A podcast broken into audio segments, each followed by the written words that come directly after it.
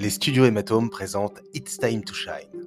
Aujourd'hui, c'est le moment de briller avec cette information qui pourrait en surprendre plusieurs d'entre vous. Si je vous dis Peter Pan, vous pensez certainement au roman, au film d'animation ou encore au film Hook de Steven Spielberg avec Robin Williams.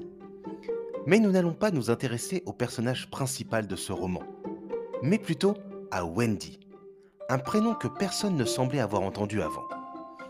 J'irai même plus loin. C'est dans le roman que le prénom Wendy a été inventé par son auteur, James Berry. Oui oui, vous avez bien entendu, il a été inventé pour ce roman. Cette idée lui est venue grâce à une petite fille qu'il est surnommée Fwendy, F-W-E-N-D-Y, une altération du mot friendly qui signifie amical, gentil. Le prénom Wendy rencontre un certain succès à la suite de la première représentation de la pièce Peter Pan en Angleterre. Il se répand dans les pays anglophones à partir des années 1920 et il sera très convoité jusqu'aux années 1980. Depuis, il se raréfie. Les premières Wendy nées en France font leur apparition en 1955. Elles étaient tout juste.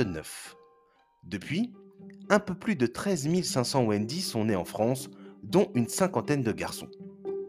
Wendy pour un garçon. Surprenant. Maintenant, c'est à vous de jouer, en montrant votre culture tout autour de vous.